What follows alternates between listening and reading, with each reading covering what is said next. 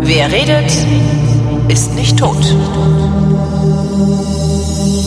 Willkommen zum Geschichtsunterricht der Koproduktion, Koproduktion von Vrindt und DLF Nova, wie immer mit Matthias von Hellfeld. Hallo Matthias. Sei gegrüßt. Thema heute, Turnen im Unrechtsstaat. So ist es. Ich ich ja, ähm, äh, äh, sportliche Großereignisse in autokratischen Regimen äh, ist die, Ja. wie, wie nennt ihr die Radiosendung dann? Weil so einen langen Titel gebt ihr dir doch im Leben nicht. Ja, doch, also im Deutschlandfunk kann man das ja machen, das weißt du doch. Okay, dann nenne ich die Vrindt-Ausgabe Turnen im Unrechtsstaat.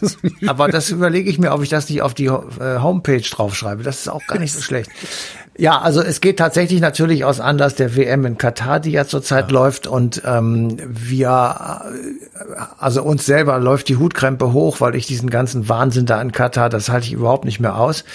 An sich gucke ich ganz gerne Fußball, auch WM finde ich eigentlich auch immer ganz toll. Ähm, aber in diesem Falle ist meine Begeisterung unterhalb null, weil die anderen Dinge einfach für mich wirklich überlagern und ich es überhaupt nicht mehr verstehe, warum man so ein an sich ja wirklich schönes Ereignis in so einen Staat geben kann, die sich jetzt auch noch darüber aufregen, dass die Leute, die in Katar sind, ähm, fragen, wie viele Leute denn eigentlich umgekommen sind auf diesen Stadionbaustellen. Das finden die Kataris, also die Chefs der Kataris, schon eine Einmischung in die inneren Angelegenheiten. Und das wiederum finde ich derartig abscheulich, dass ich irgendwie überhaupt keinen Bock habe, irgendwie mir da ein einziges Spiel anzuschauen. Die haben es aber auch clever gemacht. Ähm, es gibt, ich habe gerade äh, Ja. mit ähm, Anne Almeling, der, also gerade, wir nehmen Anfang November auf, äh, mit Anne Almeling gesprochen, der Korrespondentin, also Hörfunkkorrespondentin äh, aus Ja. Kairo eigentlich, die gerade in Doha unterwegs ist. Äh, Ja. Und die sagte auch, das größte Problem ist, äh, es gibt überhaupt keine Zahlen. Das heißt, Richtig. es gibt dermaßen viele Arbeitsmigranten in Katar, dass es durchaus auch sein kann, dass halt angesichts der schieren Masse, wo natürlich auch Leute sterben, dass einfach ganz normale Tote sind. Kann aber genauso Ja. gut sein, dass die halt äh, bei der Ausbeuterei gestorben sind. Ja. Aber gibt halt leider keine Daten drüber. Ja, und äh, ja, und aber weißt, du- weißt du, das ist das eine, die Toten, das ist wirklich übel und die, dass die ausgenutzt werden, dass sie nicht richtig bezahlt werden, dass sie 16 Stunden arbeiten bei knaller Hitze ohne Getränke und so weiter und so fort. Äh, Das ist das eine. Das zweite ist aber diese Homophobie, die dort am Start ist. Ähm, dieser Botschafter der WM, der da jetzt gerade in der ZDF-Doku ähm, rauf und runter läuft, ähm, der Homosexualität als Geisteskrankheit oder als Schaden bezeichnet. Ähm, ich meine, das ist wirklich, also das ist so weit in dem Mittelalter, dass ich mir dann denke, ja, Aber zum Kotzen, einfach zum Kotzen. Ja, aber dürfen die nicht, also es ist tatsächlich was, wo, wo ich, ich, ich ringe sehr mit mir. Das sind halt auch Gesellschaften, die aus unserer Perspektive rückschrittlicher sind. Also ich nenne es mal andere Länder, andere Sitten. Ähm, Na. dürfen die das nicht auch denken, wenn es denn halt ihre Gesellschaftsordnung, ihre Religion, Ja, ihre die dürfen denken, die dürfen denken, was sie wollen, aber nicht, wenn sie Gastgeber sind, wo natürlich auch homosexuelle Zuschauer kommen und lesbische Frauen, die sich das anschauen möchten, Guter und Leute Punkt, aus ja. Mhm. der Community äh, und die dann da in Gefahr sind. Also ich meine, ich bitte dich, der hat erzählt, dass wenn ein Kind ein homosexuelles Pärchen sieht, würde es Schaden le- erleiden. Was für eine Scheiße, ja und äh, du, was willst du tun als westliche offene Gesellschaft, die sich nach vielen Mühen nun endlich dazu durchgerungen hat, Homosexualität nicht mehr zu verfolgen? Und dann musst du deine Leute dahin schicken in ein Land, das genau das tut. Und das wusste ja die FIFA auch vorher schon. Und trotzdem vergeben sie die WM dorthin, weil sie bestochen worden sind und weil es alles Drecksäcke sind, die das entscheiden.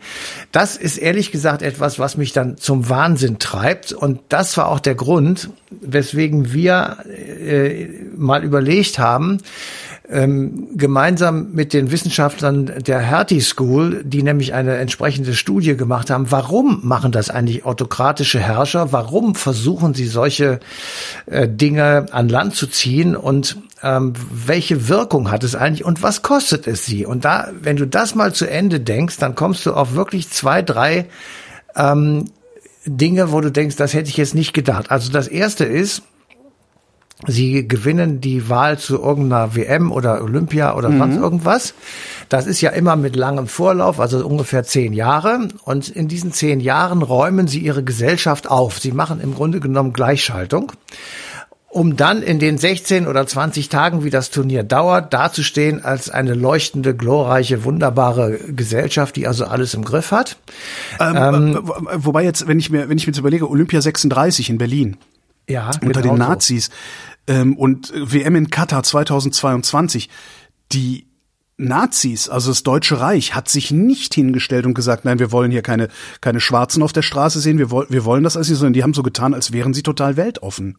Ja, vorher haben sie die Juden aus der Straße okay, eliminiert, okay, ja, okay. haben sie aus der deutschen, Entschuldigung, ja, ja, also haben sie aus der deutschen haben sie aus der deutschen Mannschaft rausgeworfen, selbst wenn sie Medaillenchancen hatten mhm. und haben dafür gesorgt, dass sie ein in Anführungsstrichen arisch lupenreines Team an, an den Start bringen und okay. als Jesse Owens und andere Schwarze die Goldmedaillen abgeräumt haben, da wurde dienstbeflissen geklatscht ähm, und es war sehr wohl im Vorfeld, äh, da ist ein Name, der hinterher sehr bekannt wurde, nämlich Avery Brundage äh, beteiligt gewesen, die dann gefragt haben, können wir mit Schwarzen kommen und wie ist das hier? Hier und er mhm. hat dann gesagt, okay, die Nazis haben uns in, in, die Hand versprochen, dass das kein Problem gibt und also befürworten wir das alles. So, also äh, man muss es ein bisschen chronologisch machen. Die, ja, okay. die, die Kataris ähm, sind insofern unterschiedlich, als sie sozusagen die gleichen Menschen sind, die damals die WM gewonnen haben und sie heute durchführen. Bei den Nazis war das nicht so. Da wurde die WM, äh, die Olympischen Spiele wurden vergeben während der Weimarer Republik, als die Nazis eine unbedeutende Randpartei waren und sie wurden dann durchgeführt, als sie an der Macht waren. Das ist nochmal ein großer Unterschied, weil die Kataris haben jetzt zehn Jahre Zeit gehabt, das vorzubereiten und sich entsprechend zu organisieren und uns ein, ein Bild vorzugaukeln, was nicht korrekt ist, also von ihrem Land. Sie, sie versuchen uns irgendetwas vorzuspielen, was einfach nicht stimmt und hoffen dadurch sozusagen endlich an den ähm, ich sag mal, endlich anerkannt zu werden und nicht nur als Ölquelle gesehen zu werden oder als grüner Wasserstoffquelle seit neuestem.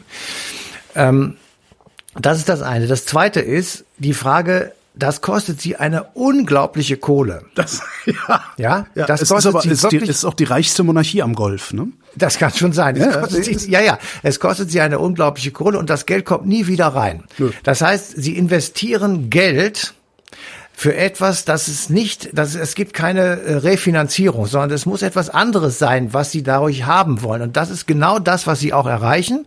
Sie werden auf den Titelblättern der Zeitungen erscheinen genau. mit erfolgreichen Menschen, die etwas gewonnen haben, die Goldmedaillen um den Hals gehängt haben und so weiter. Ähm, und das sozusagen soll dann ein Ansehensgewinn in der Welt erwirtschaften mhm. oder bringen, durch den sie dann wiederum ihr Öl oder was immer sie ansonsten verkaufen, äh, besser oder erfolgreicher vermarkten können. Das heißt, das ist im Grunde genommen ein Marketinginstrument, auf dem Rücken von Minderheiten, weil sie natürlich auch ihre Ideologie transportieren. Und in der Welt, in der wir heute leben, wo so viele erstaunliche und abzulehnende Ideologien herumgeistern, gehört diese Homophobie und diese Ablehnung von Menschen, die anders sind als der Mainstream, bis hin zum Rausschmeißen aus einer Gesellschaft und Bestrafen das gehört eben genau dazu, dass man dieses jetzt weiter transportiert. Deswegen ist dieser Botschafter, der da in der Doku von Herrn Breyer aufgetreten ist, natürlich mit Absicht dahin geschickt worden. Ja, sie wollen das verbreiten und das machen sie jetzt unter dem Deckmantel, dass sie ja die Kataris sind, die die WM aus, äh, ausrichten und nicht ignoriert werden können. Du meinst ja, äh, die Doku Geheimsache Katar, ne? Genau. Äh, die, die in einem, also sehr zu empfehlen. Wer sie nicht gesehen hat, soll das unbedingt tun. Mhm. Also äh, ähm, ja, also in der ARD-Mediathek oder ZDF-Mediathek. Ja, durch in die Shownotes, ja durch in die Shownotes. Genau. Äh, stopp! Rück mal wieder ein Stückchen vom Mikrofon weg. Du hast dich in der, in der Rage wieder ranbewegt okay, und klipst. ja. Okay. Also, ich wollte nur sagen, die, die nutzen das aus, diese große internationale Bühne und wir, Wessis oder sportinteressierten Nationen, die Amis kommen ja genauso dazu, äh, rücken mit riesigen Fernsehwagen an und mit riesigen TV-Crews und filmen, was wir kriegen können von dieser Veranstaltung. Und dann werden wir von denen äh, gedeckelt und die sagen sie uns, sie dürfen nicht in Familien filmen, sie dürfen nicht dies, sie dürfen nicht das, sie dürfen nicht jenes filmen. Und wir sind dann so blöd zu sagen, das akzeptieren wir, weil wir sind ja schließlich Gast dort. Anstatt dass wir sagen, dann übertragen wir es halt nicht. Ja, dann dann wird ja, aber Matthias, es ist doch Sport. Das hat doch mit ja. Politik nichts zu tun. Das hat doch der Sebastian Schweinsteiger schon gesagt oder wie der Idiot ja. hieß, der das gesagt hat. Ich weiß ja, es nicht. Vielleicht tue ich Schweine jetzt gerade Unrecht. Irgendeiner von diesen Fußballspielenden äh, äh, Entertainern hat halt gesagt, dass äh, es geht ihm nicht um Politik, es geht ihm nur um den Sport. Und ja, das genau ist darum ja auch eigentlich richtig, ehrlich gesagt. Ja, aber das, natürlich, das, das ist eigentlich ist das absolut dummes Zeug. Entschuldige bitte. Nein, das ist völliger Blödsinn. Es ist immer auch Politik. Jetzt werde ich aber laut. Also der Fußball spielende Mensch, ja, dem interessiert nur das Spiel und sonst ja nichts. So, was wir aus, als Betrachter mitbekommen, ist, dass sein Spiel instrumentalisiert wird. Und das ist natürlich ein Problem sowohl für ihn als Spieler als auch für uns als Zuschauer. Und das ist jetzt gerade der Fall in Katar. Der, dieser Sport, der wirklich nur das Runde muss uns Eckige ist, das wird jetzt instrumentalisiert und zwar zugunsten, hoffen sie jedenfalls für die Kataris. Und wir sagen, wir halten uns nicht daran, wir filmen trotzdem. Und ich bin mal sehr gespannt. Ähm, das ist das Einzige, was mich an dieser WM wirklich interessiert.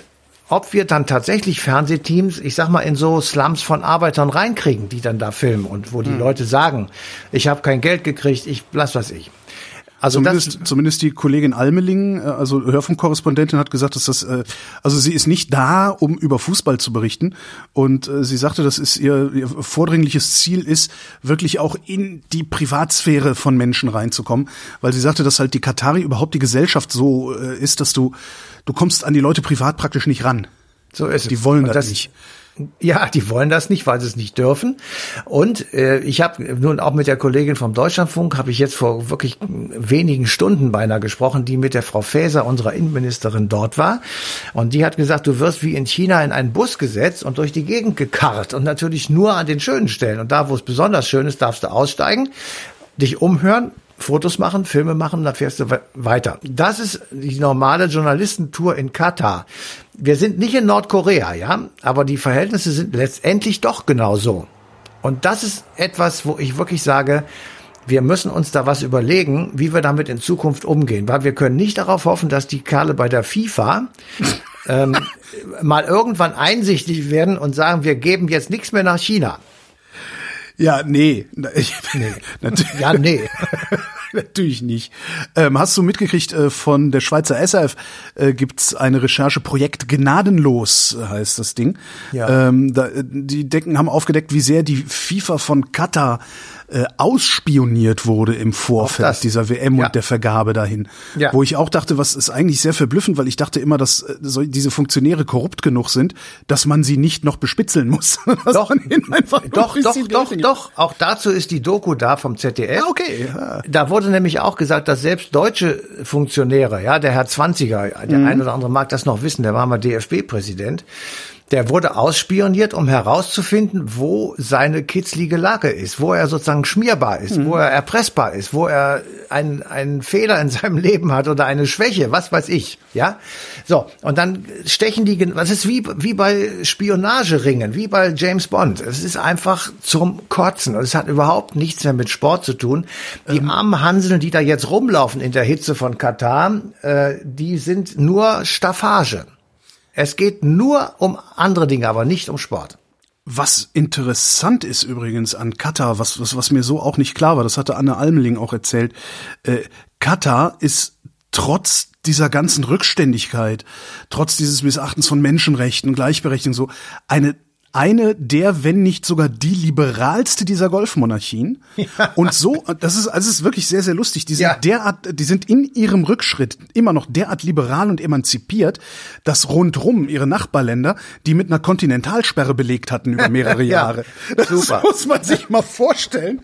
Wenn du, Aber wenn du selbst, wenn der Muller den Mullers nicht Muller genug ist, ey, Alter. Ja, genau. Alter. Und äh, das macht die Sache keineswegs besser, ja. Das ist einfach. Aber das Problem ist, ich meine, wir kommen, ich wollte eigentlich was über Olympia erzählen. Ja, genau, und da wollte ich jetzt früher, auch langsam mal hin, jetzt, das wollte ja, ich jetzt auch langsam auf, mal hinkommen jetzt. Ja, aber äh, ich meine, uns, uns Idioten äh, ist es ja wirklich wichtiger, dass wir Öl kriegen oder von mir aus auch grünen Wasserstoff, was jetzt der Habeck gerade ausgehandelt hat oder auch der Scholz, ähm, anstatt dass wir wirklich sagen, ey, wir lehnen das ab, was ihr da macht. Weil, äh, also ich habe immer gedacht, Menschenrechte sind universal mhm. und wir benehmen uns jetzt gegenüber den Kataris genauso wie gegenüber China, die das seit, seit Jahren schon machen, dass man Menschenrechte gibt's da gar nicht. Das interessiert überhaupt nicht. So, und ähm, ich bin da wirklich mittlerweile auch sprachlos und äh, meine einzige kleine poplige ähm, Antwort ist, ich gucke nicht. Weil ich mir denke, wenn keiner guckt oder nicht viele gucken, dann ist das für die Fernsehanstalten nicht mehr lukrativ und dann werden die auch nicht mehr so viel Geld bezahlen für die TV-Rechte. Ja, aber guck mal, wie, wie, wie das bei der Tour de France, was da passieren musste, um das Ding wenigstens nur für ein paar Jahre aus der Übertragung rauszukriegen. Also da, da musste, da muss ja, ja. aber noch viel Wasser den, den Persischen Golf runterfließen, ja. was passiert. Ja, es reicht ja ich hab's da leichter, weniger bezahlt. Ich hab's da leichter, mich interessiert dieser ganze Fußballscheiß wirklich einen feuchten Kehricht. Äh, ich krieg davon überhaupt nichts mit. Aber du wolltest bei Olympia anfangen. Also, ja, weil ich nämlich mal. eigentlich sagen wollte, diese Sportgroßereignisse, ja, das ist immer schon ein wunderbares Mittel gewesen, um Politik zu betreiben. Ähm, und wenn wir uns überlegen, sozusagen, äh, wo, wo, wann eigentlich die ersten waren, das geht tatsächlich ungefähr 800 vor Christus ist es losgegangen. Seitdem haben wir also Quellen darüber. Und es gibt tatsächlich Disziplinen, die haben sich bis zum heutigen Tage gehalten. Also es gab die berühmte Stadionrunde, das sind 400 Meter. Äh, es gab den Fünfkampf, das war früher Weitsprung, Speerwerfen, Diskuswerfen, Ringkampf und die Stadionrunde. Das ist heute ähm, nur unwesentlich verändert worden. Natürlich gab es immer Ringen schon und Boxen als sozusagen die, die Grundsportarten im alten Athen. Und diese Veranstaltungen, die waren nicht nur von vielen Leuten besucht, sondern sie hatten natürlich auch kultischen Charakter. Es wurde den Göttern gedankt, es wurde also äh, symbolische Belohnungen, also der Siegerkranz, der berühmte, wurde gegeben und es hatte etwas mit Weihrauch zu tun sozusagen. Also es war ein, eine Veranstaltung, um die Götter gnädig zu stimmen, aber gleichzeitig, und das ist eben auch wichtig, und das hat auch etwas mit uns heute zu tun, äh, wenn die dann nach Hause gekommen sind, die Gewinner, dann waren das die großen Helden. Dann gab es wirklich richtig Preisgelder. Ja, das gab richtig Kohle in die Tasche. Ähm, und es gab ein, ein äh, großes Festmahl bei dem höchsten Geistlichen vor Ort oder den höchsten Würdenträgern zu Hause. Ähm, dann gab es manchmal einfach äh, Silber und Naturalien oder feine Stoffe. Also man hatte tatsächlich immer ähm, einen Gewinn hinterher. Also es war nicht nur wir äh, messen uns mal, sondern es war tatsächlich auch tatsächlich damals schon sehr kommerziell. Und ähm, das Gleiche gilt bei den Römern. Also wir waren jetzt bei den Griechen, jetzt bei den Römern. Man kann sich das gar nicht irre genug vorstellen. Der Circus Maximus, ja, das war die größte Sportarena seiner Zeit. Die hatte eine Bahn, also eine Längsbahn von 600 Metern. Die war 140 Meter in der Kurve breit und fasste 250.000 Zuschauer. Moment, die war, die gerade war 600 Meter lang. Das heißt, das Ding war auf wenn du einmal rumgelaufen bist, warst du zwei Kilometer unterwegs fast. Oder? So ist es, ganz wow. genau so ist es. Okay. So, und auf jeder Seite 600 Meter. Es war rundrum zu bis oben hin mit Zuschauerrängen. 250.000 Menschen waren dort im Circus Maximus. Ähm, und dort sind Veranstaltungen gemacht worden, da kannst du wirklich äh, das alles, was du heute kennst, kannst du da in die Tonne kloppen. Das ist alles lächerlich dagegen. Also es war tatsächlich natürlich Wagenrennen dann bei denen sehr groß, ähm, aber auch sportliche Veranstaltungen. So, das war sozusagen das, was in der Antike stattgefunden hat und wo also tatsächlich auch Spuren sind. Äh, wir haben ja gerade gefunden äh, neue Funde aus der Etrusker-Zeit, also den Übergang von Etrusker zu Römer, irgendwann zweites Jahrhundert vor Christus, wobei ich immer gelernt hatte, der letzte etruskische König ist 500 vor Christus abgesetzt worden. Aber es gibt eben noch ähm, neue er Erkenntnisse und gestern habe ich gehört, dass man jetzt anfangen müsse, die römische Geschichte neu zu schreiben, worauf ich die ganze Zeit schon warte. Der Stern hat Cäsars Tagebücher entdeckt. ja, so ähnlich. Weil naja, du musst immer bedenken, also kleiner Einschub jetzt, äh, alles das, was wir über das Mittelalter wissen, äh, über das Altertum wissen, mhm. äh, basiert im Grunde genommen auf den Erzählungen der Leute, die danach gelebt haben. Wir haben keine authentischen Quellen, fast keine. Mhm. So, und jetzt haben sie äh, irgendwo äh, in der Toskana äh, rumgebuddelt und haben eine riesige Stelle gefunden, wo lauter äh, super gut erhaltene etruskische Büsken, Büsten äh, zu, gefunden Büsschen, sind. Und sind ein bisschen rumgefahren. Ne? genau. Ähm, und, und Statuen und kleines, äh, ja, kleine Werkzeuge, ähnliche Dinge, also gefunden wurden. Und dadurch könnte man eben diese Geschichte, weil jetzt Originalmaterial da ist, müsste man nochmal neu denken. Und es gibt nicht wenige, die schon unken, das könnte auch etwas mit der römischen Geschichte zu tun haben, die wir dann möglicherweise an der einen oder anderen Stelle neu definieren Oh, müssen. Und das ist sehr spannend, weil da ähm, wie, genauso wie mit der germanischen Geschichte, wir denken immer, wir wissen was über die Germanen, wir wissen das, was Tacitus aufgeschrieben hat, aber nicht das, was die Germanen aufgeschrieben haben. Also Weil insofern die ja gar nicht schreiben konnten. natürlich, weil es als Blödmänner waren. okay, ähm, dann sind, gehen wir mal weiter zum Mittelalter. Ähm, und dort äh, ist es tatsächlich so, dass man mit dem Sport und dem Spiel so ein bisschen ähm, ja ins Hintertreffen gerät. Also wir nennen das Mittelalter ja mitunter dunkel, nicht weil alle Leute im Wald gelebt haben, sondern weil es Doch, doch. tatsächlich kein Äh, Es gab kein Kein- Licht. Es gab, ja, es gab kein Licht, ähm, weil tatsächlich wenig Material da ist, wo man tatsächlich sagen kann, wir wissen genau, was da passiert ist. Wir aber daraus kann man, daraus kann man eine Sache ableiten. Ja? Die waren alle dümmer. Darum heißt es Ja. dunkles, weil die alle dumm waren. Ja, genau.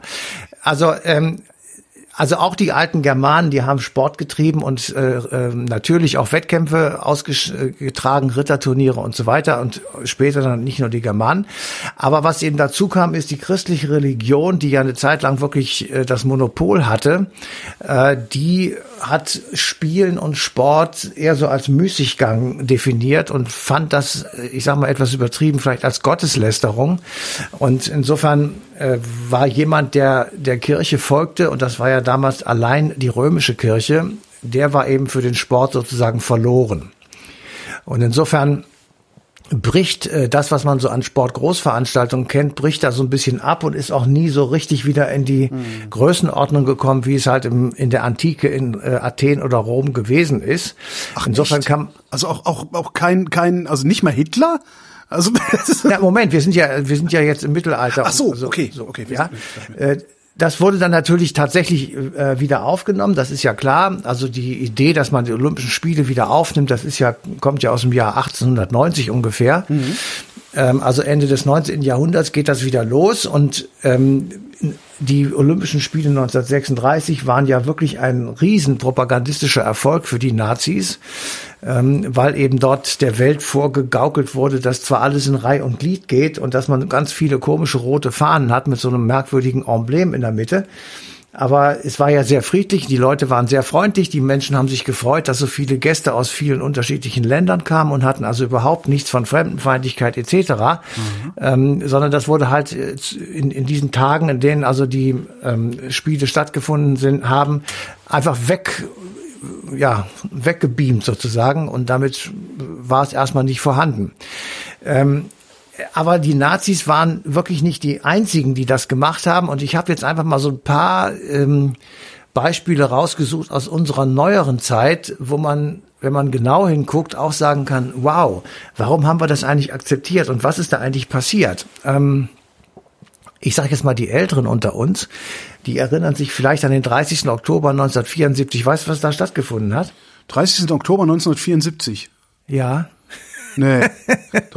Aber, aber Rumble in the Jungle, das sagt dir was, ja? Ah, Natürlich, das ist Muhammad Kinshasa. Ali, Muhammad Ali gegen George Foreman in Genau. Zaire, ja. Hm? Nee, nee, in Kinshasa. Ja, ist doch Demokrat, Heute Demokratische Republik Kongo. Aber damals war es Zaire. Kinshasa war ja nur die Ja, ja, Stadt. natürlich. Ich, ich sage heute Demokratische Republik Kongo. Also George Foreman, der war Weltmeister gegen Muhammad Ali, der sein Comeback gefeiert hat und ähm, mit in einem wirklich atemberaubenden Kampf, ähm, ja, wie soll ich sagen, äh, diesen George Foreman vermöbelt hat äh, und aber selbst auch derartig auf die Glocke gekriegt hat, dass er vermutlich ähm, das besser Das nicht, nicht gemacht hätte. Aber es ist faszinierend, was er gemacht hat, wie er den Kampf gewonnen hat. Ja. Was er nämlich letztlich getan hat, ist, er hat die Seile benutzt, um den, die, die Energie, die Schlagenergie von George Foreman aus seinem Körper rauszuleiten. Also darum hat er so viel in den Seilen geschwungen. Um, Ja. Er hat, er hat Foreman müde gekämpft. Also ich meine, man darf nicht Ja, vergessen, ja. Ali war, war der Mitte oder fast Ende 30, ne? 35, 36, irgendwie sowas. Ja, der war jedenfalls schon älter. Er ja. war steinalt und äh, was sie halt rausgefunden haben, ist, dass in dieser Luftfeuchtigkeit die Seile vom die Ringseile elastischer werden und mehr Energie ableiten können Ja. als normalerweise und das hat er sich zunutze gemacht. Es ist Ja. also Entschuldigung, ja, ja. ich bin, ich finde überhaupt nichts geil daran, also wenn die sich so auf die Fresse hauen, aber ja, ja, das gegen war Ali, schon, also, Wahnsinn. Ja, ja, ja.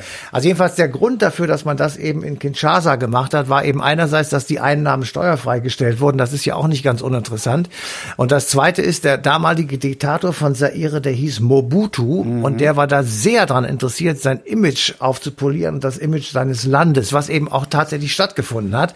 Jedenfalls auf dem afrikanischen Kontinent. Und dann gab es das Gleiche noch einmal, und zwar am 1. Oktober 1975. Dieses Mal kämpfte Ali gegen Joe Frazier. Ja, und zwar in Manila. Das war der Thriller of Manila.